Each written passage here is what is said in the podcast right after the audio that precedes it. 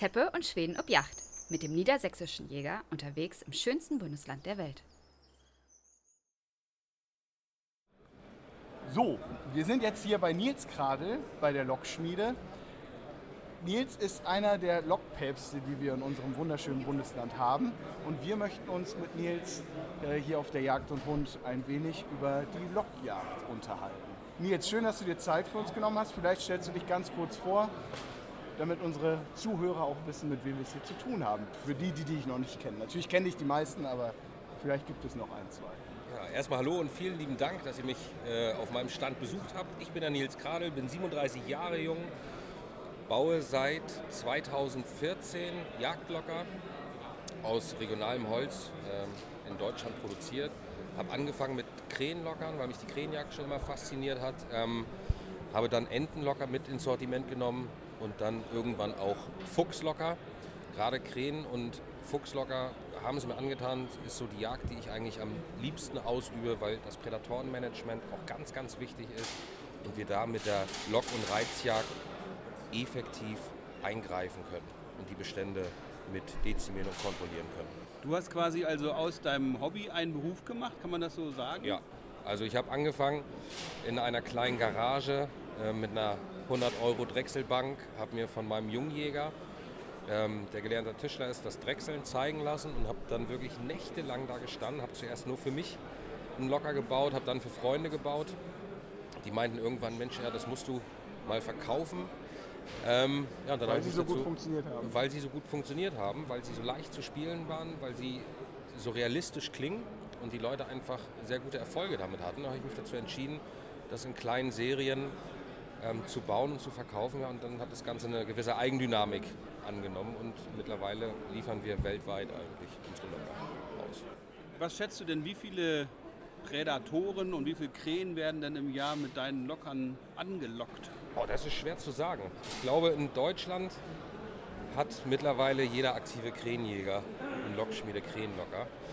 Ähm, aber wie viel Stück das jetzt genau sind, kann ich, kann ich nicht abschätzen. Aber wie läuft denn das Geschäft, wenn du sagst, jeder aktive Krähenjäger hat schon so einen Krähenlocker von dir? Warum bist du denn jetzt noch auf der Messe hier? Du kannst doch gar nichts mehr verkaufen, wenn alle schon bedient sind quasi. nee, wir haben ja mehrere Krähenlocker. Also wir, gerade auch Krähen haben ja unterschiedliche Rufe, unterschiedlich hoch, unterschiedlich tief und so haben wir natürlich auch verschiedene Locker im Sortiment. Die, die eine ist höher, leichter zu spielen, der andere ist ein bisschen tiefer. Ähm, es macht Sinn, immer mehrere Lockinstrumente bei der Jagd dabei zu haben, weil es kann ja auch durchaus mal passieren, man hat Cola getrunken oder irgendwas Zuckerhaltiges, die Membran klebt an, dass man immer noch einen Ausweichlocker hat. Wir haben uns dieses Jahr dafür entschieden, zum ersten Mal in Dortmund dabei zu sein, weil einfach in der Vergangenheit ganz, ganz viele Kunden gefragt haben, seid ihr auch in Dortmund? Können wir uns da mal unterhalten? Kannst du mir das nochmal zeigen? Kann ich von dir ein paar Tipps haben? Ich war sonst immer nur als Gast hier. Und wir haben dann irgendwann die Entscheidung gefällt und gesagt, jetzt fahren wir nach Dortmund. Cool. Du bist ja eigentlich von Beruf her gar kein Berufsjäger oder kein Tischler, sondern du hast ja eigentlich einen ganz sozialen Beruf. Ich bin gelernter Krankenpfleger ähm, und mache Ernährung in der Tumormedizin, bin Ernährungsberater in der Tumormedizin, habe ähm, ja, durch die Jagd meine Leidenschaft dafür entdeckt, habe mir das Drechseln selbst beigebracht und ja, jetzt habe ich mich dem Lockerbau verschrieben. Du hast ja ein paar Locker um Hals. Ja. Jetzt zeig uns doch mal, du hast gerade, fangen wir doch vielleicht mal mit den Krähen an. Ja. Was gibt es da für unterschiedliche Locker? Führ uns doch mal ein bisschen was vor. Also wir haben den ganz normalen Crow Call, das ist der, woraus die Lockschmiede eigentlich auch entstanden ist. Ein ganz klassischer Krähenruf ähm, ich empfehle immer bei der Krähenjagd am freundlichen Lockbild den ganz normalen Sammelruf zu machen. Das ist das drei- oder viermalige Kra, Kra, Kra. Und ähm, das hört sich dann so an.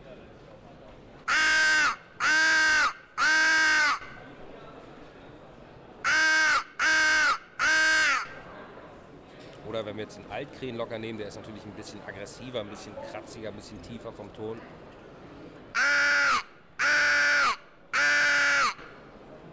Das hört sich schon mal gut an. Ich finde das total spannend. Jetzt sag mal eben, das, ich kann jetzt ja nicht einen Locker von dir kaufen, stell mich irgendwo hin, brüll da rein oder versuch damit äh, zu rufen, zu locken. Ich, da brauchst du ein bisschen Vorbereitung. Ja, auf nicht? jeden Fall, gerade bei der Krähenjagd. Also die Krähenjagd an sich braucht immens viel Vorbereitung. Ich muss wissen, wann fliegen die Krähen, wo fliegen die Krähen und auf welche Flächen fliegen die Krähen. So, es gibt Im Verlauf des Jagdjahres gibt es verschiedene Futterplätze, wo wir Krähen antreffen und das müssen wir natürlich herausfinden. Das heißt, wir müssen uns sehr gut vorbereiten, ansonsten sitzen wir den ganzen Tag und gucken Löcher in die Luft, weil die Krähen dort wahrscheinlich gar nicht lang fliegen. Ich muss die Flugrouten kennen und ich muss die Fraßplätze kennen, die unterscheiden sich ähm, in kurzfristige, mittelfristige und langfristige Futterplätze. Kurzfristige Futterplätze, frisch gemähte Wiesen sind ein Garant für Krähen. Oder wenn Flächen Weil sie dort das Aas nach Aas suchen.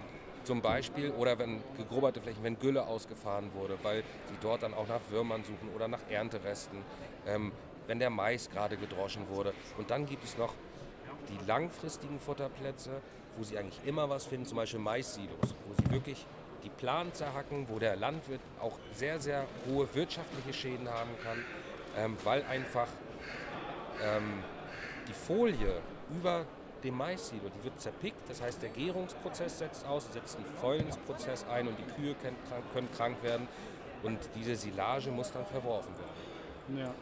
Machen wir natürlich dann auch mit dem Prädatorenmanagement beziehungsweise mit der Krähenbejagung dann auch noch was für die Landwirte. Genau. Sowieso. Das ja. ist auch ein Grund, eine Sondergenehmigung ähm, beantragen und erhalten zu können, wenn der Landwirt nachweisen kann, ich habe wirtschaftliche Schäden an meinem Silo, ich brauche zur Schadabwehr hier die Krähenjagd, dann kann man diese Sondergenehmigung beantragen und kann am Silo zur Schadabwehr Auch außerhalb der. Schonzeiten, ja. Auch außerhalb Genau. der Schonzeiten, genau. Ja, ganz interessanter Punkt, ja. Und die Krähenlocker sind sozusagen dein Basement gewesen. Also ich bin schon sehr lange begeisterter, begeisterter Krähenjäger und habe so ziemlich alle Locker gesammelt, die es überhaupt auf dem Markt gab. Was mich nur gestört hat, dass wir als Jäger mit dem Rohstoff um uns herum alles hatten, außer Locker aus regionalem Holz oder aus heimischem Holz. Gab es nicht. Und dann habe ich angefangen, selbst Lockinstrumente zu bauen. ja. Aber der Krähenlocker alleine macht es ja nicht. Er ist ein sehr gutes unterstützendes Mittel, aber man braucht halt auch noch andere Sachen, um effektiv Genau, erfolgreich wie du schon sagst, man muss sein Revier kennen, man muss Genau. wissen, wo die Krähen auch ziehen, dass sie die überhaupt Gut, die aber Lockrufe du hören. kannst eben auch nicht äh, in rosa, roter Klamotte vom Jägerinnen-Stammtisch Ja. äh, dann so äh, ähm, die Krähen angehen, sondern du musst dich da ja schon auch ein bisschen entsprechend dem Gelände anpassen durch Ja, du musst, dich, Tarnung. du musst dich unsichtbar machen. Du musst die menschliche Silhouette quasi aufwischen oder aufheben, weil der Mensch als Gefahr erkannt wird. Also die Silhouette, die Form des Menschen wird als Gefahr gesehen und würde abschreckend wirken. Deswegen laufen wir in Vollkamo rum. Wir tragen auch Sturmhauben, wir tragen Handschuhe. Diese hellen Hautpartien werden erkannt und das müssen wir aufheben. Das sieht sehr martialisch aus. Ich habe da auch schon böse Leserbriefe für bekommen, aber es ist einfach notwendig, weil wir langfristig effektiv jagen wollen. Ja. Das waren jetzt die Krähenlocker. Genau. Du hast noch gefühlt 35 weitere Locker um deinen Hals. Was möchtest du denn noch uns präsentieren?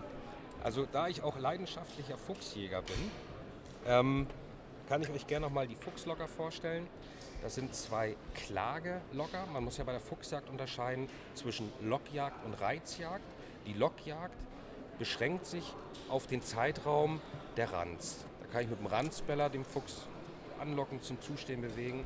Außerhalb der Ranzzeit funktionieren diese Locker aber nicht. Da bin ich dann mit Klagelauten effektiver. Da reiz ich den Fuchs. Ich gaukel ihm vor, dass ihm jemand sein Armbrot klaut und dass er wegen des Futterneides dann angelaufen kommt, zusteht und ich ihn erlegen kann.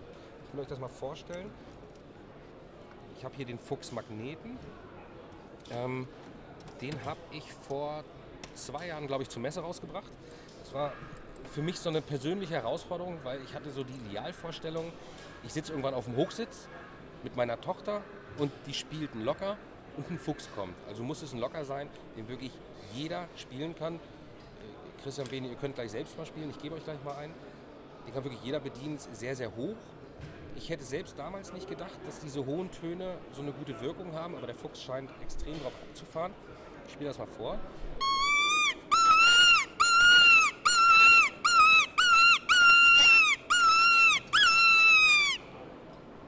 Wichtig ist, wenn man Klagelocker spielt, dann simuliert man ein sterbendes Tier. Das heißt, man muss klagen.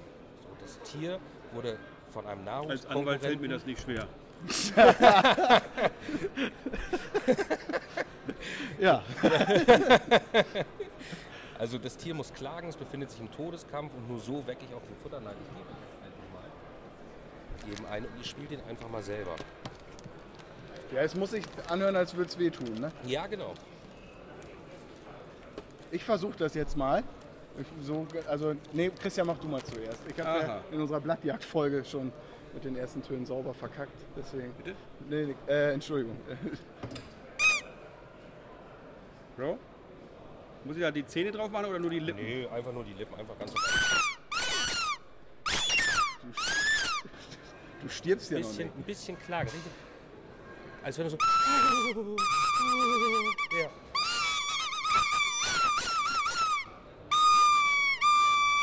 Hört sich mehr nach einer Kindergeburtstag bei dir an.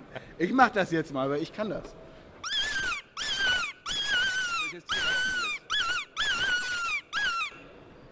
Komm schon, wer hat gewonnen? Diese?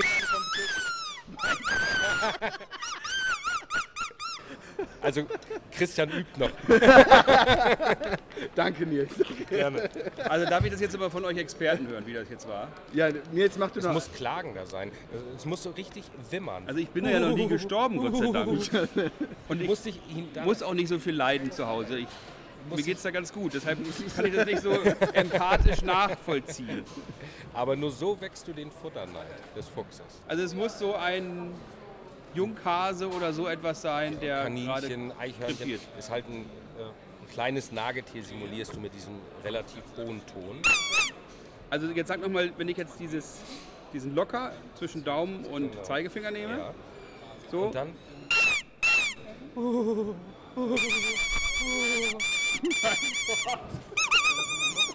Ja, das, das klingt gut. Ja. Ja, ja. Schade, dass wir kein Bild haben. Das wäre jetzt was. Ich glaube, du bist gestorben jetzt. Es ist rum. so ein Tod kann ja auch lange dauern, bis der bis Gevatter tot so richtig. Ja. um Himmels Willen. Okay, ich ja, weiß nicht, das was war du der meinst. Fuchsmagnet. Genau. Genau. Und dann gibt es noch die klassische Hasenklage. Damit simulieren wir einen gepackten und äh, sterbenden Hasen. Das kann Christian ja auch gleich nochmal Nein, das machst jetzt nur du. Ich simuliere das einmal. Oh, das geht ja durch Mark und Bein. Das geht ja wirklich durch Mark und Bein. Ja. Das sind die beiden erfolgreichsten Locker. Damit habe ich die meisten Erfolge gehabt, meine Kunden die meisten Erfolge, weil die kann ich ganzjährig nutzen. Da kann ich auf den Stoppeln kann ich äh, meinen Stoppelflug schießen, im Winter vor der Ranz, nach der Ranz kann ich wunderbar damit äh, meinen Balk erbeuten und kann natürlich auch ein nachhaltiges Prädat Prädatorenmanagement. Natürlich ist die Lockjagd an sich nicht die einzige Lösung, aber das Zusammenwirken verschiedener Faktoren, eine Fallenjagd, die Baujagd, Ansitzjagd und natürlich die Lockjagd zusammen ähm, bewirken schlussendlich eine vernünftige Strecke und ein gutes Prädatorenmanagement. Sehr schön. Wobei wir ja dieses Jahr wegen der vielen, vielen, vielen, vielen Mäuse gar nicht so darauf aus sind, so viele Füchse zu schießen. Das, ähm, Jedenfalls meine Freunde im Reiderland sind froh über jeden Fuchs, der gerade die Mäuse killt, Ja. weil die so eine Mäuseplage haben, die das ganze Grünland auffressen. Ja, da sind wir Jäger natürlich wieder in der Zwickmühle. Ja. Willst du dem, dem Niederwild was Gutes tun, musst du jeden Fuchs mitnehmen und jetzt, wo die Mäuse da Es sind. gibt auch einige, die jetzt sagen, dieses Jahr gibt es so viel Niederwild. Also bei uns habe ich neulich zwei Ketten Rebhühner gesehen. Und es gibt auch so viele Eulen. Die Schleiereulen sollen bis zu dreimal dieses Jahr gebrütet haben, Okay, äh, weil es so viele Mäuse gibt. guck an. Ja. Also insofern sind die Hasen die glücklichen Gewinner dieser Mäusepopulation. Und vielleicht explodiert ja auch die Fuchspopulation diesbezüglich. Dann kann man natürlich auch mal den einen oder anderen erbeuten. Und nichts ist schöner, als so eine Fuchsdecke auf dem Sofa zu haben. Definitiv. Auf jeden Fall, ja. Das waren die Fuchslocker. Genau. Hast du noch ein Highlight für uns? Ein Entenlocker habe ich noch. Jawohl. Den spiele ich auch wirklich Den sehr wir gerne. im Übrigen dieses Jahr bei uns im Revier auch Nils ausprobieren wollten. Ja. Einzig, Zeit. einzig, du hast es nicht geschafft, vorbeizukommen, damit wir diese Folge auch authentisch äh, direkt vor Ort mal ausprobieren können. Wir holen das nach. Das Wollte ich gerade sagen, das holen wir nach. Da gehen wir zusammen Enten jagen. Dann bekommt ihr einen Entenlocker von mir. So sollte er klingen.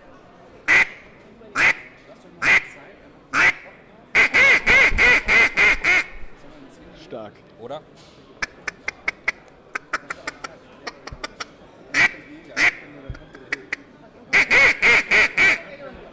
Ist ja echt schon beeindruckend. So wie er das macht, wär- denkt man, er ist jahrelang selber Erbe Selber, gewesen. ja, absolut. Da hast du dir das selber beigebracht alles oder wie bist du Also, ausprobiert? Das Learning habe das hab ich wirklich mir bei den Amerikanern abgeguckt, weil gerade was die Enten- und Gänsejagd angeht, da sind die uns einfach 20 Jahre voraus. Okay. Und äh, dieses System des Entenlockers ist ja ein weltweites Patent. Das hat ja der, der Duck Commander damals erfunden und, und hat sich das äh, gesichert und patentiert. Und es gibt nichts Besseres. Ich habe nächtelang überlegt und rumgebastelt, aber nichts klingt schlussendlich so gut wie dieses System. Es ist am realistischsten, ihr habt es gerade gehört. Ja. Und äh, das habe ich sozusagen den Amis zu verdanken, dass ich so einen guten Entenlocker habe. Ja, und da kommt ja auch, die Amis, die hatten das ja auch, bei uns ist es ja wirklich, du hast es vorhin schon gesagt, dieses Vollkamo mit Gesichtsverschleierung und was weiß ich nicht alle. Ist ja jetzt Ähm, in einigen Städten auch zu sehen. Ist ja, ja äh, aber es ist halt bei den älteren Jägern ja doch noch, oder bei einigen Älteren doch verpönt noch. Ne? Ja, aber das wird sich, das wird sich ändern, das wird sich wandeln. Es waren ja auch mal Selbstladeflinten verpönt. Ja. Und heutzutage ist die Selbstladeflinte das Mittel der Wahl, wenn ich die Lockjagd auf Krähen betreibe. Ja. So, da spricht kein Mensch mehr drüber, weil es einfach besser, weil es effektiver ist. Ich kann natürlich mit einer Bockflinte die Krähenjagd ausüben, ja. Aber ich muss sie zum Beispiel immer überm Schirm brechen oder ich muss den Schirm so groß bauen, dass ich ihn im Schirm breche, Ja. dass ich die Waffe im Schirm Also das, brechen das kann. kann dich schon verraten, ja? Ja, selbstverständlich. Diese Bewegung Ja. Des Laufes über den Schirm, das natürlich, da kann ich mich auch hinstellen und winken. So, Und Okay. da haben wir halt bei der Selbstladeflinte den Vorteil, die steht halt und dann können wir klack, klack, klack, klack, klack, drei Patronen reinmachen Ja, natürlich. und haben einen Schuss mehr, brauchen die Waffe nicht mehr brechen.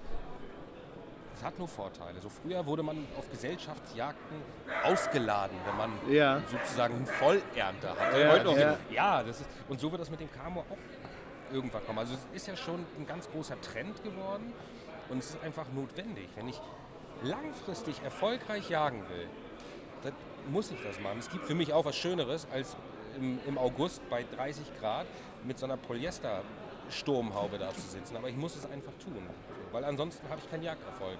Ich mache die Krähen schlau, Krähen sind unheimlich lernfähig und das, was sie gelernt haben, vergessen sie nicht wieder. ja. So.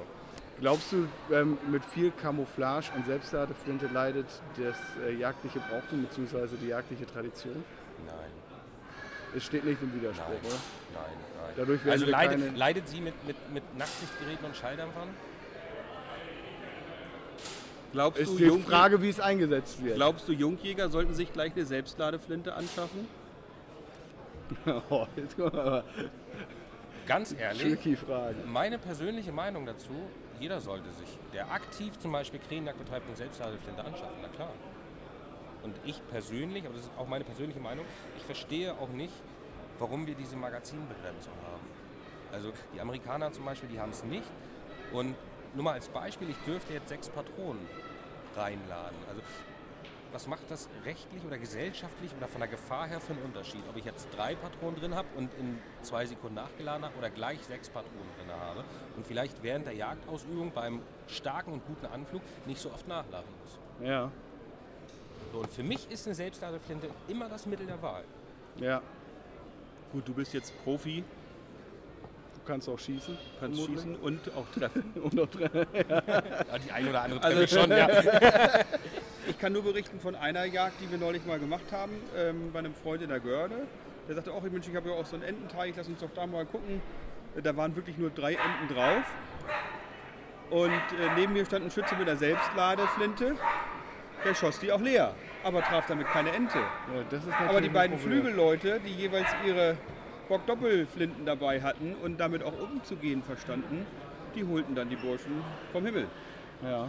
Also insofern finde ich, gibt es nichts Peinlicheres, als wenn man so eine Selbstladeflinte dabei hat Die leer rotzt die leer und nichts vom Himmel. Und nichts vom Himmel holt. Das ist natürlich, man sollte mit seinem Werkzeug natürlich schon umgehen Das können. gilt für alle Lebensbereiche. Das äh, für, immer für alle. Das, deswegen, ich habe mir jetzt ja auch so eine Selbstladeflinte in Camo-Optik äh, geleistet und äh, bin da erstmal auf den Tontaubenstand gegangen. Hier ist auch komisch für angeguckt, aber ich wollte einfach ein bisschen Übung damit haben. Du musst damit trainieren. Das ist wie bei der Jagd. ähm, auf Gänse zum Beispiel. Wenn du aus der Gänseliege schießt, solltest du das Schießen aus der Liege trainieren. Ja. Weil es gibt nichts, was schlimmer ist, als wenn du einen guten Anflug hast und du triffst nichts. Ja. Du kannst auch zu Hause bleiben. Du ja. musst auch trainieren, über einen Zielstock zu schießen. Ich hatte neulich einen Jungjäger bei uns, der meinte, über, auf 120 Meter über einen Zielstock auf ein Reh schießen zu können. Ja. Schoss natürlich glatt vorbei. Und ich fragte ihn dann anschließend, wie oft er das denn auf dem Schießstand schon geprobt hätte. Ja, er hätte schon mal drei Schuss über den Zielstock auf dem Schießstand gemacht. Ich sage auch auf 120 Meter. Wenn ein Jungjäger sagt 120 Meter, dann dürfen es auch mal 150, 180 sein. Ja. Das natürlich nicht. Ja. So, also ich finde, man muss das einfach beherrschen. Und dann kann man auch, das ist wie mit dem Autofahren, wenn du ein Polo oder ein Golf fahren kannst, dann kannst du dir auch mal ein Auto mit 200 oder 300 PS kaufen. Aber du kannst nicht gleich eben vorne anfangen, sondern du musst es von Grund auf lernen. Und wenn du es kannst, dann kannst du auch eben in die Vollen gehen. Vollkommen richtig. Übung macht den Meister. Genau so. Nils, zum Ende unseres Podcasts darf sich der äh, Gast immer noch etwas wünschen. Was wünschst du dir bezüglich auf die Jagd? Was ich mir wünsche, bei der, du meinst auf die Jagd in Deutschland gemünzt? Ja, für dich, für die Jagd, für die Jagd in Deutschland. Natürlich, dass möglichst viele deine Locker kaufen, aber. ja, nee, da habe ich jetzt äh, gerade gar nicht dran gedacht. Ich habe eher gedacht auf politischer Ebene. Also ich würde mir wirklich wünschen, dass die Jagd in Deutschland ungefähr eine Anerkennung bekommt wie beispielsweise in den Vereinigten Staaten. Also die Amis, die, die leben diesen Trend ja extrem, manchmal auch zu extrem. Die feiern ja ihre Abschüsse. Ne? Das ist ein bisschen too much.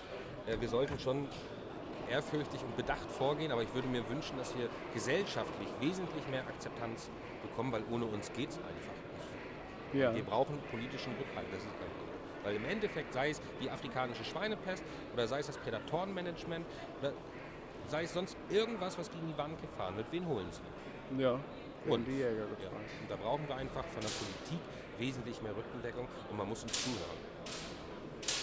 Schönes Schlusswort. Nils, ganz herzlichen Dank.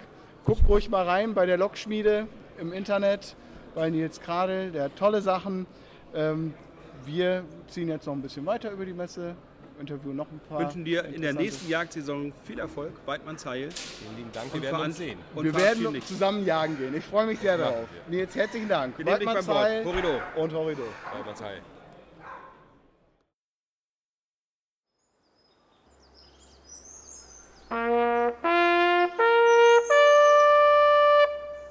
Teppe und Schweden ob Yacht ist eine Produktion der Jagdzeitschrift Niedersächsischer Jäger mit freundlicher Unterstützung der VGH-Versicherung.